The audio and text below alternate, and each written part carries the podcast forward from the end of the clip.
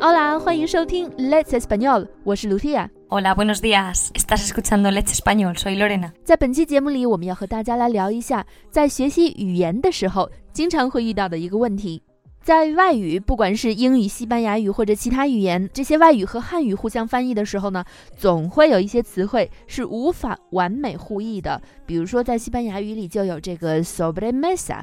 在汉语里，并没有一个完美的词去形容它，只能说是茶余饭后的一个美好的时光。在汉语里呢，也有很多无法把它直接翻译成西班牙语的词汇，比如说，在上周四的我们乐思西语社群的外教口语角在线直播课中，就有一位同学问到了电灯泡在西班牙语里应该怎么说呢？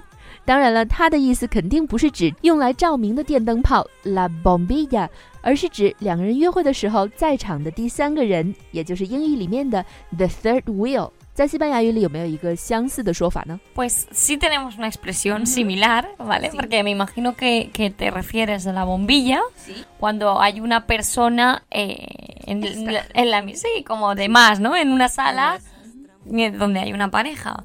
En España lo llamamos sujetavelas. Sujetavelas. Yes. La explicación.